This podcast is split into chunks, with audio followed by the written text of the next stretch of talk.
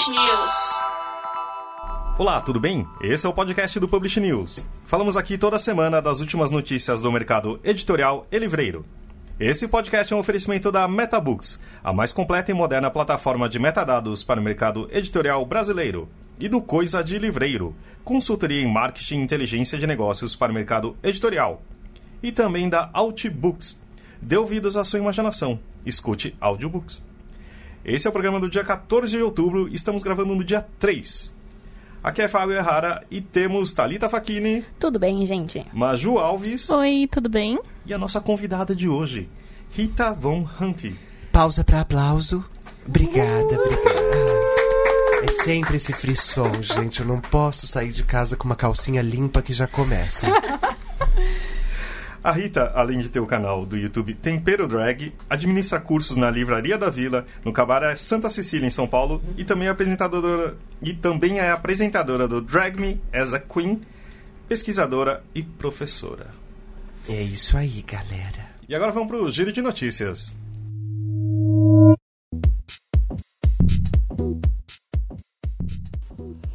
Depois de uma grande polêmica envolvendo histórias de assédio sexual, estupro e vazamento de informações por parte do marido de um de seus membros, a Academia Sueca resolveu suspender a entrega do Prêmio Nobel de Literatura no ano passado.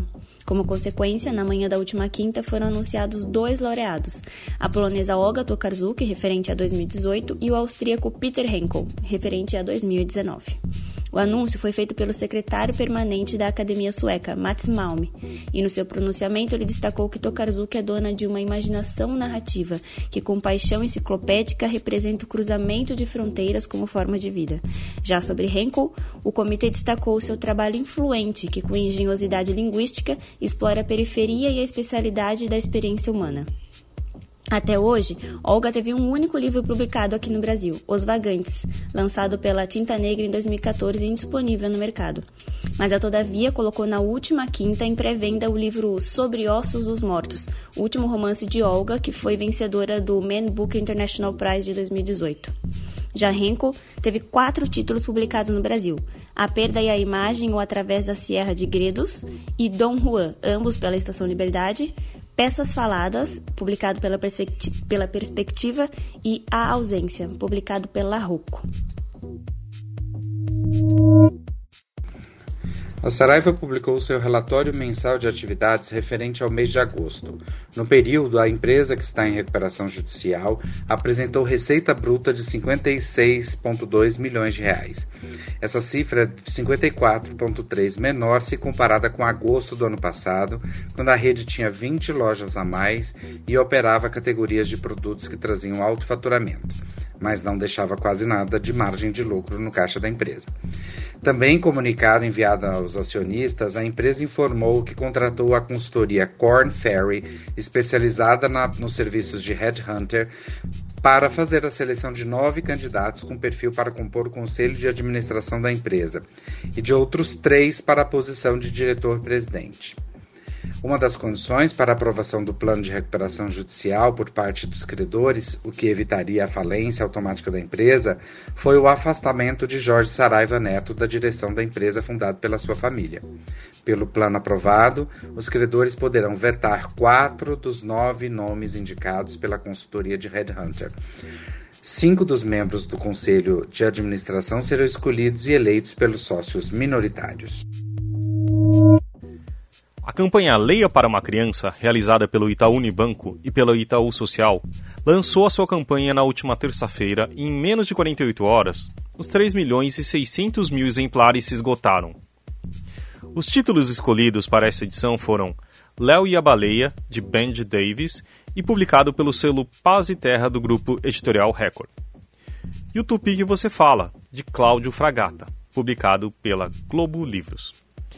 O Itaú Social informa que deixará em breve disponíveis para baixar gratuitamente as versões digitais dos títulos selecionados para a campanha de 2019. A Penguin Random House, o segundo maior conglomerado editorial do mundo quando o assunto é livros de interesse geral, comprou a Zahar, que passa a ser administrada pelo grupo Companhia das Letras, do qual a multinacional é dona de 70%. A compra da Zahar faz parte de um projeto de consolidação da Penguin Random House, que nos últimos anos comprou os selos de interesse geral da Santiliana, incluindo aqui a Brasileira Objetiva, a Salamandra na Espanha, a Ediciones B na Argentina, a Little Tiger na Inglaterra e a Source Books nos Estados Unidos. Como se sabe, a Casa Carioca é pioneira na publicação de livros dedicados, dedicados às áreas de ciências humanas e sociais no Brasil. Na semana passada, a Croton, gigante de educação cujo valor de mercado é de 18,2 bilhões, e dona da Somos Educação, reúne investidores e acionistas para anunciar uma mudança no seu nome. A holding passa a se chamar Cogna. A holding passa a se chamar Cogna Educação. E a mudança não é só no nome. Toda a sua estrutura foi repensada e foram criadas quatro companhias que atuarão de forma independente. Rita, por que, que você está aqui? Bom, eu tô aqui porque eu fui convidada pela editora Planeta para publicar o meu primeiro livro em português do Brasil, porque eu já tenho um publicado em português de Portugal, brincadeira. e após esse convite, eu pude fazer parte desse podcast maravilhoso. Mas você vai deixar só no ar assim esse livro? Eu vou deixar só no ar assim por questões contratuais. Eu acho que eu não posso, eu não posso me aprofundar muito. Por exemplo, eu sei que o nome ainda é sigiloso, mas ele já existe, eu não posso falar o nome. É, o artista que vai fazer todas as ilustrações do livro, porque muitas pessoas me indagam sobre as ilustrações do curso, né? Uhum. O curso da Rita ele tem uma estética bastante específica que é uma brincadeira com Art Nouveau e com a propaganda soviética, né? Que estava acontecendo na União Soviética no início do século XX. E todo mundo me pergunta sobre esse artista, né? Que quem já for para as minhas redes sociais já vai poder vê-lo.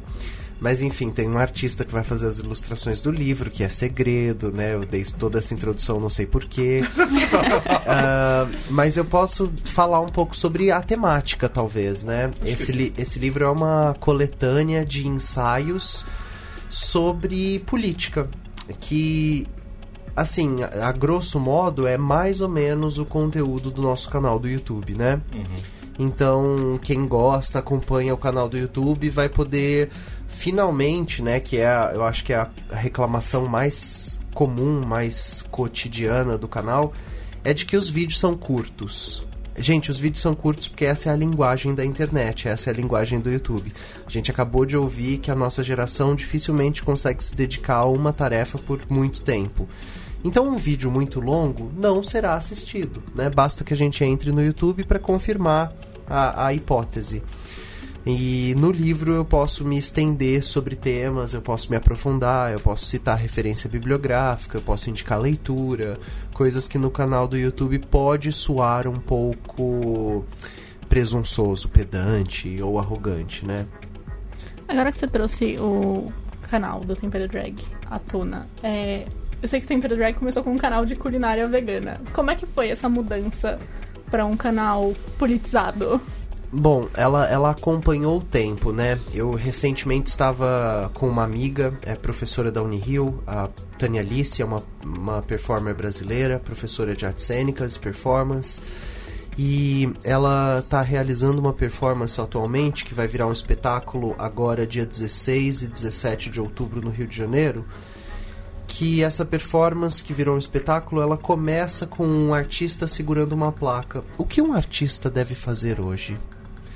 E a partir dessa investigação com o público, ela formatou um espetáculo de teatro, né, uma peça. Quando eu fui perguntado o que um artista deveria fazer hoje, eu, eu recorri a Nina Simone.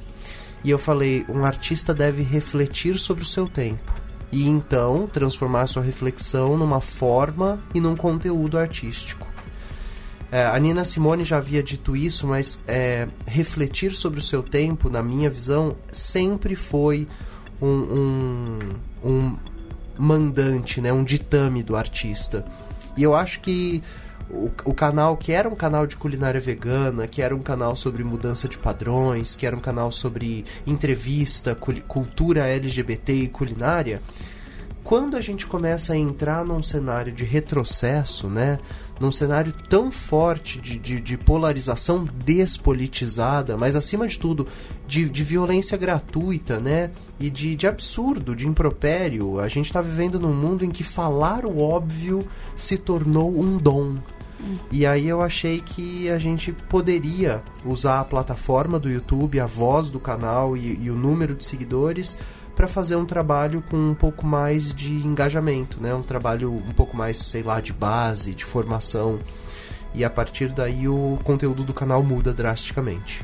E como é que vocês correm atrás dos temas?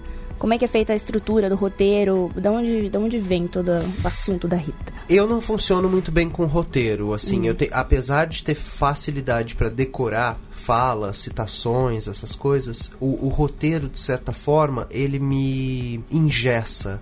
E quando eu tô engessado, eu perco alguma coisa que é cara a quem me assiste. Então, a gente já inclusive tentou, né? Eu, eu sou colunista para uma revista, ainda não posso falar porque é surpresa também, mas é uma videocoluna. E para essa videocoluna eu redijo um texto de quatro páginas, cinco páginas, que vira então um vídeo. A primeira gravação dessa videocoluna foi me foi muito esquisita, porque eu estava preocupado com qual foi a palavra que eu usei para abrir o parágrafo. Ah, existe aqui uma conjunção que é fundamental para eu introduzir a próxima ideia, e isso me, me, me ingessa. Então, como funciona o tempero drag? Eu, eu falo sobre coisas que me são caras, mas que eu acho que estão agudas agora. O nosso próximo vídeo, por exemplo, é sobre Narciso e Eco, é, dois mitos fundadores da cultura ocidental que eram muito caros para os gregos, mas que podem ser lidos de uma forma muito uh, curiosa para nós hoje. E esse tema veio porque eu fui à Pinacoteca e assisti a primeira exposição no Brasil de uma artista portuguesa chamada é, Grada Quilomba. Uhum. E ela trouxe essa exposição para o Brasil chamada Desobediências Poéticas. E é, e é impossível sair de lá e não sair de lá mexido, não sair de lá tocado e não sair de lá com alguma coisa que ainda não decantou dentro de você. Depois dessa exposição apareceu o tema, né? Então eu, acho que eles vão surgindo de um, uma vivência, uma leitura, as conversas que eu tenho com os meus amigos. Eu, eu não tenho uma fonte de pesquisa única, né? Eu acho que a, a vida me move a produzir conteúdo. Mas dentro do mundo do YouTube, a gente viu claramente que ele tem sido usado pelo espectro da direita de uma forma muito incisiva, enorme. Duas coisas assim. Como você enfrenta isso? Eu já vi casos que teve algum tipo de enfrentamento, um, um problema ali. Mas também, é, essa mudança foi uma reação a isso? Que, tipo, é, é, parece que o YouTube virou só de, de direita? Então, eu, eu ó, é, começando pelo fim, que eu adoro subverter os paradigmas. É, não foi uma resposta, porque eu me durante muito tempo da minha vida eu me mantive, se não completamente, quase completamente alheio ao YouTube. É, no sentido de que eu acompanhava pouquíssimos canais e esses pouquíssimos canais que eu acompanhava nem sempre estavam ligados ao espectro da política, né? A discussão política em si. E então, então eu, eu acho que começou sem eu saber o que, que estava acontecendo com o YouTube no Brasil, né? Inclusive, eu já havia começado o canal e ele já existia há muito tempo quando eu me deparei com o fato de que os youtubers uh, ditos né, de extrema direita eram maioria ali eu não, não tinha essa ideia, não uhum. sabia disso, não, não, não sabia os números. E eu fiquei sabendo quando um dos nossos vídeos foi apropriado por um desses youtubers que, que recortou ele em vários pedaços, reeditou e, e, e, fez um vídeo, assim, entre aspas, né, re, rechaçando, rebatendo, deslegitimando o meu discurso. Com a habilidade discursiva dele, né, que é dele. Um, e quando esse vídeo foi ao ar, ele que na época tinha muito, muitos mais inscritos do que eu tal, causou um, um rebuliço nas minhas redes, né? E não era um rebuliço de pessoas falando eu não concordo com a sua lógica argumentativa, eu discordo do preceito usado para argumentação. Não, era gente me ameaçando de morte. E aí eu, eu começo a entender também que o que existe sendo feito do lado de lá não é exatamente política. tá mais próximo ao que eles tanto acusam, né? E, e, e nos acusam e, e, nos acreditam sobre doutrinação, né? Uhum. O que eu tenho visto acontecer do lado de lá é dogma, regra e, e, e, mandos, né? Mandos e desmandos. Mas sei lá, não. Como eu lido com isso, eu ignoro. É como eu lido com todo ódio. Tem um vídeo que que tá no seu canal, se eu não me engano, o nome é Ai Não Acredito. Uhum. Que você responde um comentário e você acaba com o comentário. O que, que, a pessoa chegou a falar com você depois? Não falou com a gente. E, assim, esse, esse, esse vídeo e esse comentário foram deixados. Uh, me fizeram refletir, sabe? Eu fico pensando, gente, o canal existe há um pouco mais de quatro anos. Desde o início a gente tem uma, um horizonte que, que é bastante claro, né? A gente aborda temas e tem cuidado para expor as ideias de forma que as pessoas entendam do que está sendo uh, retratado aqui, o que está sendo discutido, e de repente um comentário completamente descabido, estapafúrdio ali deixado. E isso me fez pensar, repensar o meu lugar enquanto produtor de conteúdo, né? Que, que se o seu conteúdo está sendo apropriado de uma forma que você não imaginava que ele seria, ou usado para uma argumentação que você não, não acredita, não, não endossa, você precisa tomar uma postura, né? Uhum. É, normalmente eu não faço isso, eu não me envolvo nos comentários. Eu adoraria que o canal fosse usado pelas pessoas como um espaço de debate, né? Que elas discutissem é, leituras, textos, se indicassem coisas. E isso acontece na maioria dos comentários. Só que de vez em quando aparece uma coisa absurda que eu acho que a gente não pode dar as costas, né? É, é um sintoma e aí a gente precisa tratar. E você também falou do curso revolucionário da Rita. Como surgiram os cursos? Os cursos eles surgem uh, ano passado ou retrasado, agora eu tô não sei exatamente, mas em outubro. E eles surgem porque eu estava numa época em que eu estava pensando em parar de me montar. Né? Eu apresento um programa de TV, eu tenho um canal do YouTube, mas fora isso, eu não estava muito empolgado com ficar acordado de madrugada, ir para a boate e fazer um show. Isso não, não era uma coisa que me despertava, assim, um, sabe, uma motivação. Uh, a minha, uma amiga minha, uma grande amiga minha, que por acaso é minha assessora e minha produtora, chamada Mari G, me perguntou então o que você gostaria de fazer montado, porque não é se montar que tem que mudar, é o que você está fazendo. E eu falei, ai, que boa pergunta, eu gostaria de, de dar aula montado, né? Que era o que eu, que eu fazia desmontado. E ela falou, pois então comecemos, né? Essa, essa era uma noite que estava vendo uma espécie de festa na minha casa, uma reunião, a gente estava jogando baralho, sim, porque festa na minha casa é gin tônica e baralho. é terceira idade, né, amores? Uma, uma senhora marxista de respeito. E durante esse bate-papo, esse baralho, a gente tava falando, há sei lá, mais de duas horas sobre Melanie Klein o seio bom e o seio mal. E o impacto disso, e, e como a psicanálise está num, num, lugar que ela deixou de ser discutida, fazer parte da. E aí a gente falou, bom, então vamos pensar um curso que aborde essas questões, né?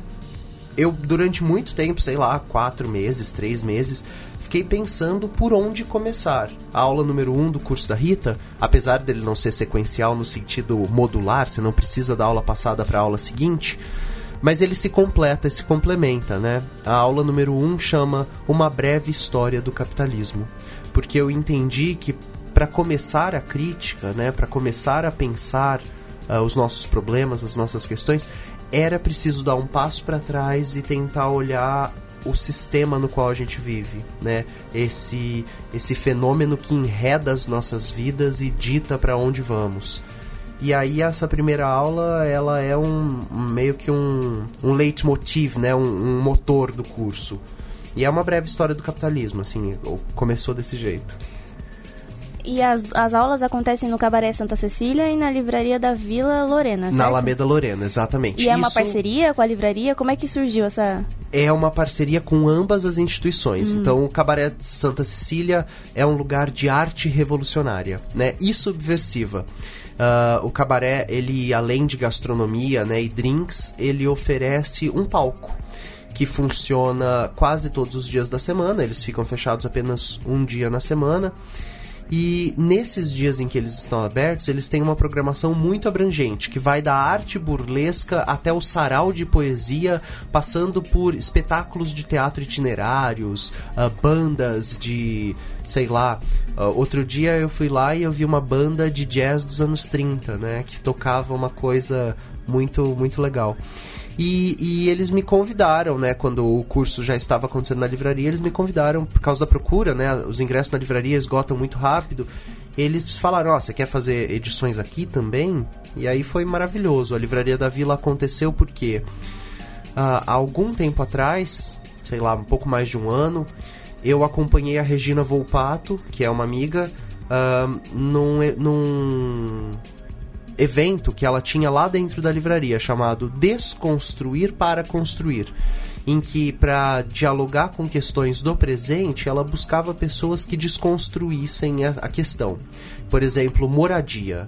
E ela para se aproximar do problema da moradia, ela convidava uma pessoa que já havia sido moradora de rua, que participava da, das políticas né, aqui do, da cidade de São Paulo para pessoas em situação de rua, etc.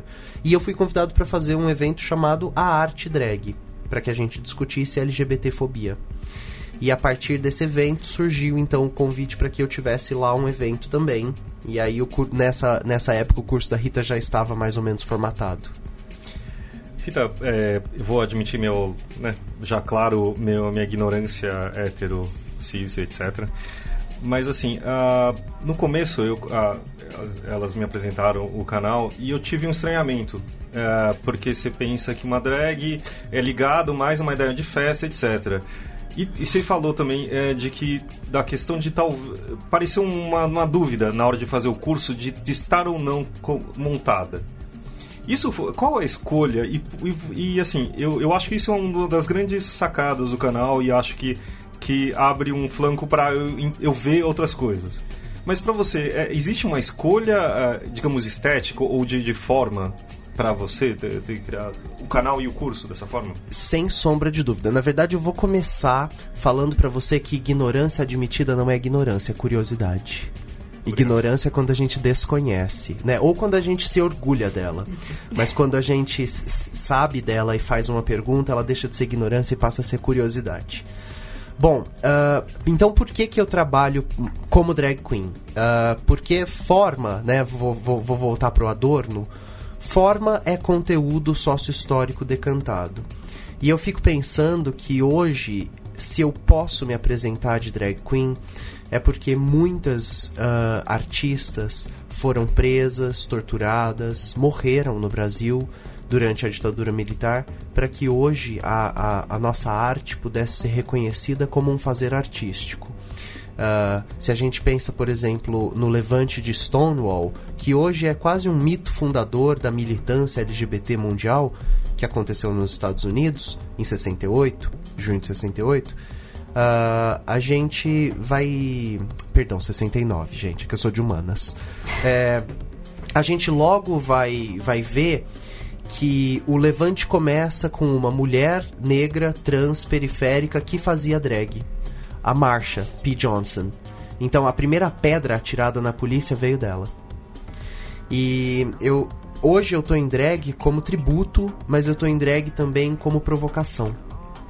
Hoje eu tô em drag como tributo, como provocação e como quebra de paradigma. E eu acho que eu tô em drag fazendo um trabalho mais ou menos acadêmico, que é provocação com todos os, os lados que eu poderia provocar. E, e eu acho que a mensagem é clara: a mensagem é que a gente dificilmente pode julgar livros pelas capas e que as formas carregam conteúdos diversos e em especial que a gente deve ocupar e resistir todos os lugares. E você fala muito bem, você é, consegue abordar vários assuntos e explicar isso de uma maneira que a gente consegue entender muito melhor do que, sei lá, fosse ler um texto uh, teórico. Enfim, você explica de uma maneira muito mais fácil. E aí eu queria saber, quais os livros que te acompanham? Como que é a sua, sua rotina de leitura? O que, que te embasa no, no dia a dia? Bom, muito obrigado pelo elogio, né? Mas eu sou muito apegada com o Paulo Freire e eu não acho que eu explico melhor. Eu acho que eu explico diferente, né? É, aliás, melhor seria um, um, absurdo imenso, assim. Eu nunca vou chegar perto do Walter Benjamin, eu nunca vou chegar perto do, do Adorno, do, do Terry Eagleton, do Raymond Williams, dessas pessoas que eu leio tanto. Mas eu, eu chego perto de alguém que me entende, né? Existe um público e, e, existe um, um, um tipo de, de, pessoa, de subjetividade, de intelectualidade que consegue, através da minha exposição, dialogar com os conteúdos. Eu acho que isso é, é muito importante, assim, é, é fundamental, eu diria. E eu acho também que essa, essa postura de exposição ela é uma coisa que, que foi formada através do meu eu professor, né? Foi como educador que eu cheguei no comunicador que eu sou hoje. E esse caminho é um caminho meio sem volta. Ah, eu acho que tô desviando um pouco da pergunta só porque acho que é importante falar sobre isso. A gente vai entrar na era midiática mais forte que existiu na história, né? A gente, os famosos 15 minutos de fama do Andy Warhol já passaram, né? A, a sociedade do espetáculo do Guy Debord já passou. Hoje o que a gente está vendo é um, um, um mundo de, de, de, múltiplas personalidades, em que a gente assume uh, múltiplas personalidades em múltiplas plataformas, né? E aí tem o meu eu do YouTube, o meu eu do Twitter, o meu eu do Facebook, o meu eu do Instagram. E a gente começa a descobrir essas muitas possibilidades de, de, de formação. Nessa hora, eu acho que é fundamental que o educador ou que o produtor de conteúdo se pense como comunicador, né? Eu, te, eu não tenho dúvida que eu posso fazer o que eu posso fazer porque eu me formei em artes cênicas. Porque se fosse só o meu background teórico das letras, das ciências sociais, da filosofia, ele não bastaria. Você falaria de um modo diferente. Né? Exatamente. Né? Talvez eu me, me em si mesmasse, eu ficasse preso em mim mesmo ou, ou, ou, ou o cabedal teórico, ao invés de um facilitador, se tornaria um impeditivo, que é o que a gente vê hoje na academia, né?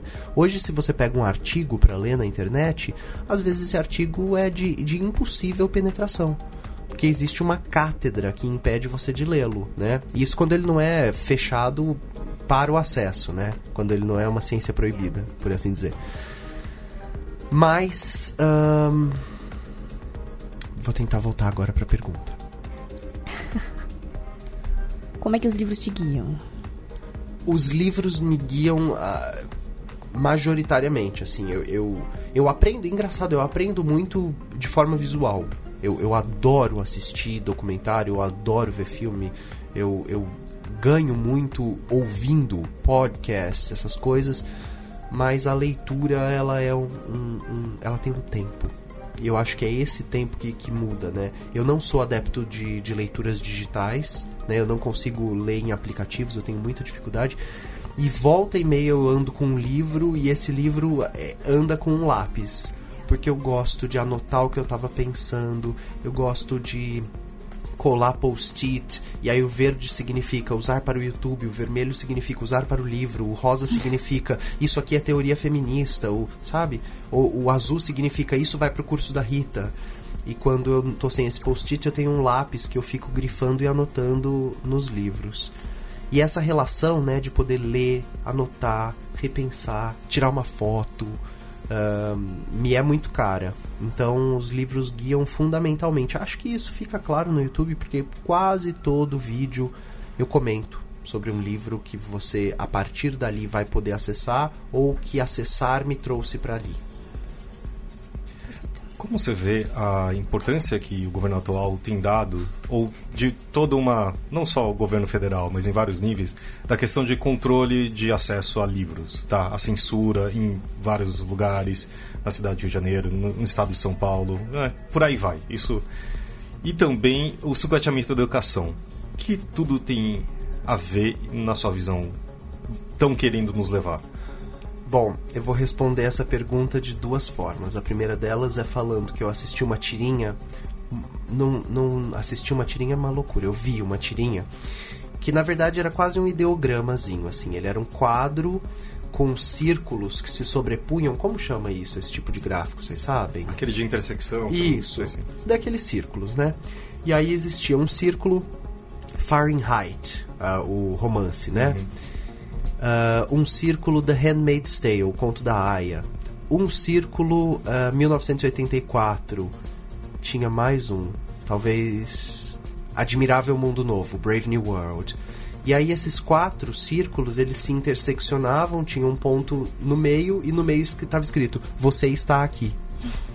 E quando eu li, é, quando eu vi essa imagem, eu, eu a primeira coisa que me veio na cabeça é que as obras são as obras literárias são proibidas em todos os romances.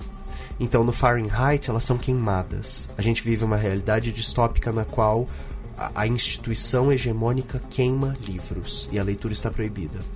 No conto da Aya, as mulheres estão proibidas de fazer leitura nesse, com, com o levante desse Estado fundamentalista, nessa distopia. Em 1984, o partido cuida do que pode ou não pode ser publicado e confisca e prende e mata e tortura tudo aquilo que ele não está de acordo com.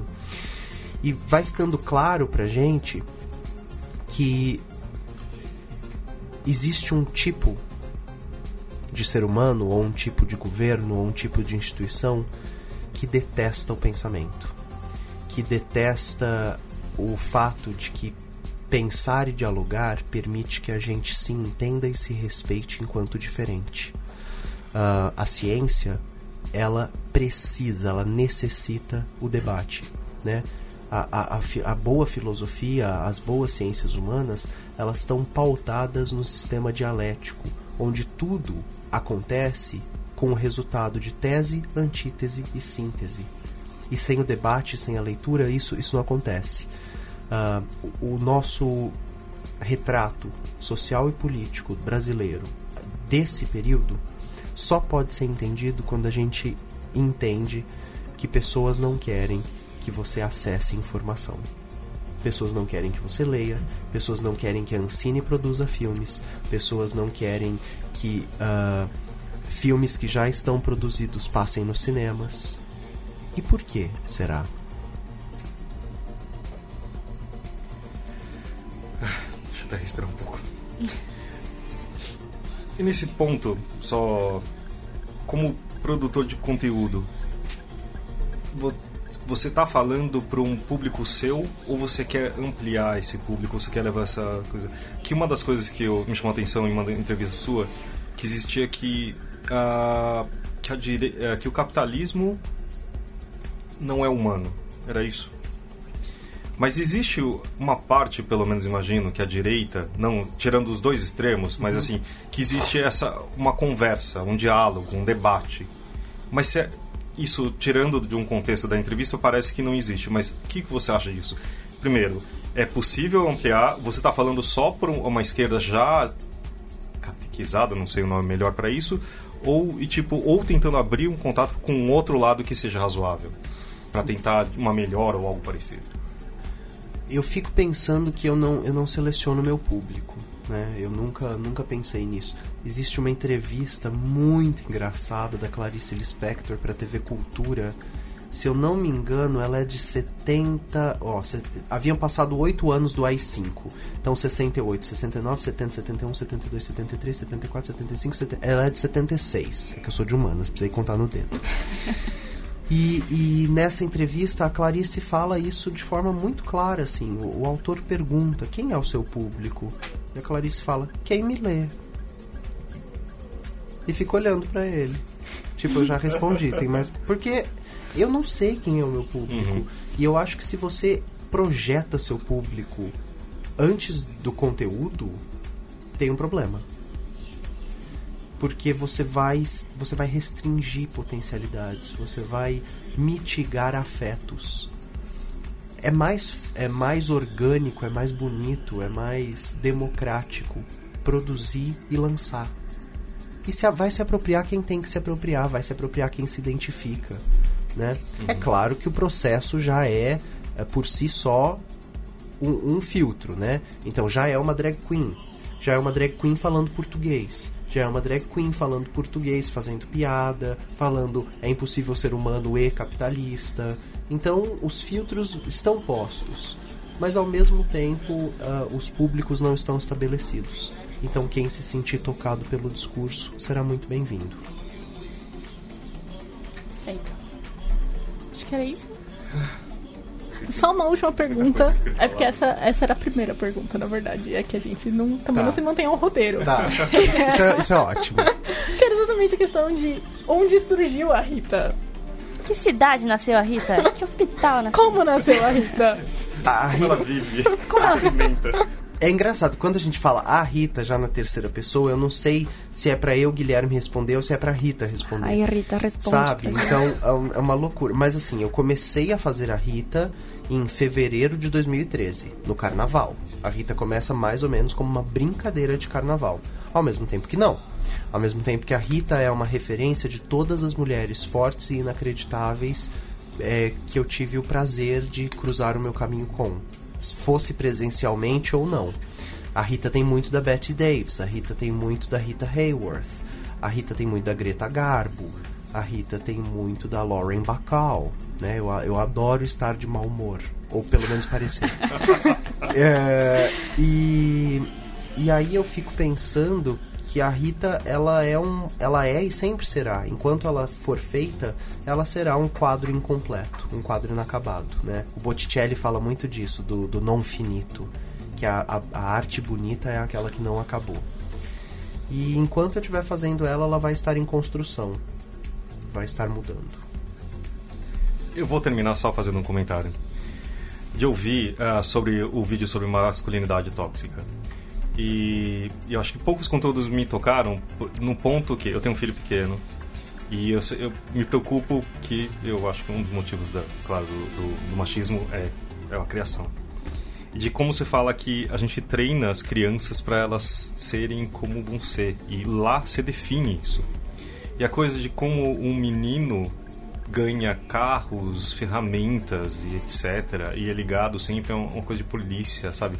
Eu fiquei assustado mesmo. Porque falei assim, caramba, tudo bem, eu tenho uma coisa que assim, eu tento mudar, etc.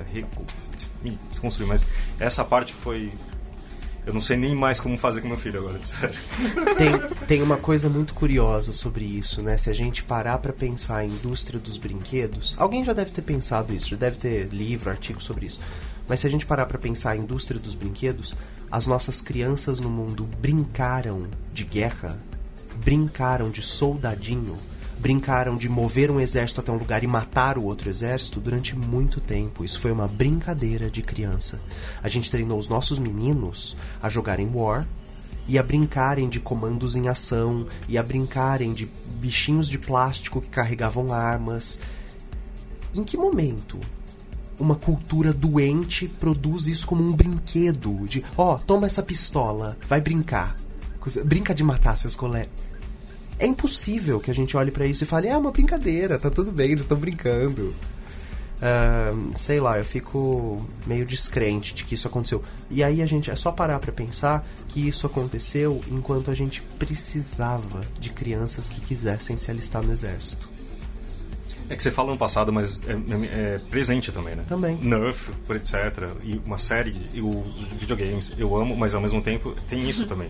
É, você tá lá simulando que você é um. um- é mais do que o brinquedinho de chumbo, né? Agora vamos então pro quê? Para os mais vendidos.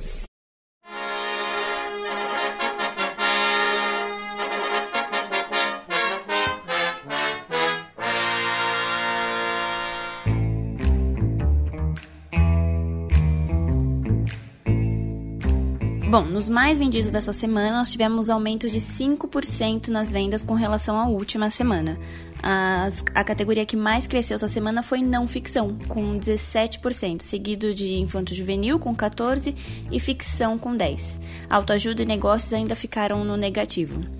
Na lista geral, a Sutil Arte de Ligar o Foda-se ainda continua em primeiro lugar com 4.659 exemplares vendidos essa semana. Em segundo lugar ficou Escravidão, do Laurentino Gomes, com 3.681 exemplares. E em terceiro, o novo livro da Fernanda Montenegro, Prólogo, Ato e Epílogo, editado pela Companhia das Letras, que vendeu 3.382. E essa semana nós tivemos três novidades, todas elas na categoria de não ficção. Entraram os livros 10 argumentos para você deletar agora suas redes sociais, publicado pela Intrínseca, Dom Pedro II, A História Não Contada, da Leia, e Nada Menos Que Tudo, publicado pela Planeta. E agora, a lista de audiobooks mais vendidos pela Outbooks.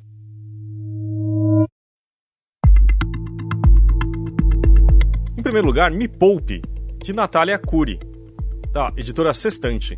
Em segundo, Amarelo, Kawane Bonet, da editora Madre Pérola.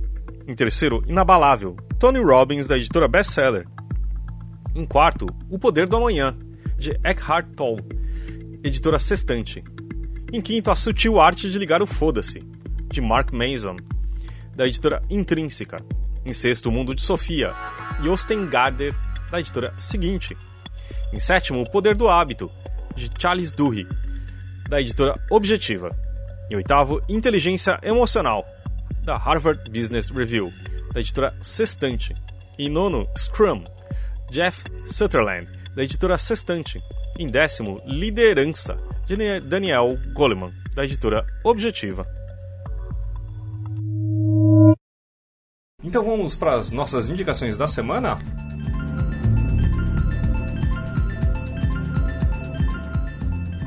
Bom, eu vou. Uh, sempre indico livros, aí hoje decidi fazer alguma coisa diferente. Vou indicar livros enquanto tiro a roupa. Tô brincando, gente, é um podcast, tenho que fazer alguma coisa que vocês possam ouvir.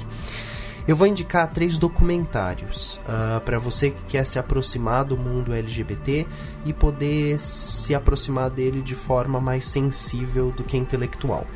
Eu vou indicar então State of Pride, né, o Estado de Orgulho, que é um documentário de 2019 uh, no qual a equipe desse documentário vai visitar três cidades norte-americanas bem distintas entre si, uh, falar com vários estratos sociais dentro dessas cidades e tentar entender o que em 2019 significa Pride para essas pessoas, o que é orgulho para elas. O segundo é Death and Life of Marsha P. Johnson, falei dela na entrevista. Marsha é essa ativista, mulher negra, trans, soropositiva e periférica que atirou a primeira pedra durante o levante de Stonewall. Esse documentário conta um pouco da vida e da morte uh, de Marsha, que na época foi tida como suicídio, mas claramente era um assassinato. Que era mais interessante falar que ela tinha se matado do que ela foi assassinada. O terceiro documentário é uma dica dupla então, espero que você esteja anotando, tá? Pervertidinho ouvinte. uh, aqui eu estou indicando Kiki, de 2017, que é uma releitura da cena drag e dos bailes, que era muito famoso em Paris is Burning, outro documentário de 1989. É uma du dica dupla, porque assistir um documentário e depois o outro vai fazer com que você entenda o movimento drag norte-americano. Muito bom. Quem, quem vai agora? Ai, todo mundo olha para mim e eu nunca consigo pensar antes o que, o que indicar. Mas, comecei essa semana a, sétima, a sexta temporada de How to Get Away with Murder e é isso que eu vou indicar, porque eu gosto muito dessa série. Apesar de ela ter ficado meio maluca na, nas últimas temporadas, eu tô firme e forte acompanhando até o final. Então, quem não sabe, já começou a sexta temporada. Shonda Rhimes, rainha. Ai, eu adoro ela. Sim. E você, Maju? Então, eu tenho duas indicações de livros, são os dois livros que eu tô lendo, plus um, só um lembrete. Mas eu vou começar com as indicações primeiro. A primeira é Devassos no Paraíso, a homossexualidade no Brasil, da colônia atualidade. É, é um livro do João Silvério Trevisan. E ele, a gente recebeu ele numa caixinha da Panaceia esses dias lá no Publish News. Então, estou recomendando esse livro. O outro que eu tô lendo é Uma Mulher Não É um Homem, que é um livro da Primavera Editorial. Esse livro é muito interessante porque ele conta a história de uma mulher muçulmana. Na verdade, não é uma, são três, né? Porque ele conta gerações. E é uma visão muito diferente que a gente não tem em outros livros, então recomendando. E o meu lembrete é só, tipo, gente, eu indiquei Pose faz umas semanas. E na época que eu indiquei só estava no, no streaming da Fox. Eu falei que eu assinei esse streaming só pra assistir essa série. Agora ele tá no Netflix, então vocês podem assistir. Eu, eu acho que eu, eu já indiquei isso. Mas eu gostaria de novo de indicar que é A Máscara que Você Vive. É um documentário incrível que acho que eu entendi muito de como eu sou como pessoa e como que veio para aqui. E mostra coisas do tipo. Por que os, os assassinos em massa são homens apenas? E aí, só pra você perceber aí. E o livro que a Maju indicou, se eu não me engano, eu indiquei na semana passada e é, é incrível. Vocês estão se copiando. O, do. A, a, mulher que. Ai, sou péssimo de título. Uma mulher não é um homem. Uma mulher, uma mulher não é um homem. Eu não lembro se foi esse, mas. Ah, é... é que a gente é porque não, não foi ainda, sala. na verdade, a gente não tava junto. Mas o, o documentário eu também a gente quer faz tipo umas duas, três semanas. É isso, gente, estamos em sintonia. Só pra falar uma coisinha, que era pra gente ter a participação do Felipe, o editor da Rita aqui no nosso podcast. Só que ele falou, pediu desculpas agora porque ele tava atolado em reuniões. Aí ele falou assim: perdi minha chance de aparecer, né? E aí ele disse que a Rita é maravilhosa e agradeceu você. Ai, gente, ele tá falando isso só, só porque ele tem saco. interesses sexuais comigo. tô brincando, tô brincando. Mas, Rita, é eu, queria só, só pedir uma coisa. A gente ah. tentou falar assim: você conseguiria fazer para um podcast a questão de onde. Em, em algum lugar dessa. eu conseguiria dizer, em algum local deste podcast está essa mensagem. Você vai ter que procurá-la. Muito obrigado, Rita. Eu que agradeço. Foi um prazer imenso Gente, estar aqui. Tchau, Manu. Tchau, Tali. Até Tchau. E obrigado por nos ouvir. Na segunda-feira que vem estamos de volta. Assine o podcast do Publish News no seu aplicativo favorito. E agora vamos ouvir um trecho de Me Poupe, na voz da própria autora, Natália Acuri. Esse audiobook entrou em primeiro lugar na nossa lista de mais vendidos da semana, o que coincide com a estreia do reality financeiro comandado pela Nath na Band. Obrigado e até mais. Olha, vai começar a introdução. Você tá prestando atenção? Tá mesmo? Então beleza, vou começar. Não importa a sua idade, não importa onde você vive, não interessa nem mesmo quanto você ganha, você precisa adestrar o seu dinheiro, assim como um cachorro, se não quiser ser dominado por ele pelo resto da vida. Pensa bem, qual foi a última vez que você sentiu tranquilidade em relação à sua vida financeira? Aquela sensação sublime de poder pagar todas as contas e ainda ter dinheiro sobrando no fim do mês. Vou te dar alternativas. A. Nem sabia que isso era possível? B. Esse tipo de coisa só acontece com gente rica. C. Seria ótimo sentir isso, mas não tenho ideia do que fazer para viver assim. Ou D. Vivo constantemente com essa sensação. Se você respondeu A ou B, este audiolivro vai ser um ponto de partida para uma mudança financeira tão indescritível que você vai querer ouvir de novo só para poder responder D da próxima vez. Se você respondeu C, tem uma boa notícia. Vou ensinar você a se organizar para ter dinheiro suficiente para pagar as contas, fazer o que você gosta e ainda guardar um pouco para o futuro, ou muito, quem sabe. Não importa que alternativa você escolheu, este audiolivro será um guia para transformar sua vida e trazer tanto tranquilidade quanto prosperidade. Ter dinheiro sobrando é bom, mas saber multiplicá-lo para realizar sonhos audaciosos é ainda melhor. Ao longo dos próximos capítulos, eu vou dividir com você a minha história, desde que eu comecei a poupar aos 7 anos até me tornar milionária aos 32. Vou contar como cheguei até aqui, os erros que eu cometi, as roubadas em que me meti, as dúvidas que tive e tudo que eu aprendi ao longo desses anos como poupadora compulsiva. Mas este audiolivro não é sobre mim e as minhas conquistas, é sobre você, o seu dinheiro e o que vem fazendo com ele até agora. Vamos lá! Como economizar no dia a dia? Como poupar dinheiro mesmo ganhando pouco? É preciso fazer uma previdência privada para ter uma velhice tranquila? Quais são as melhores e as piores modalidades de investimento? Como poupar para o futuro sem abrir mão dos meus desejos e necessidades do presente? Eu sei que você tem muitas dúvidas sobre o que fazer com seu dinheiro Sei também que muita gente simplesmente não faz nada com ele, a não ser pagar as contas e juntar as moedinhas para chegar até o fim do mês. É por isso que eu estou aqui. Eu quero ajudar você a descobrir o que vem fazendo de errado até agora e ensinar como dar um basta nos hábitos que sabotam a sua saúde financeira.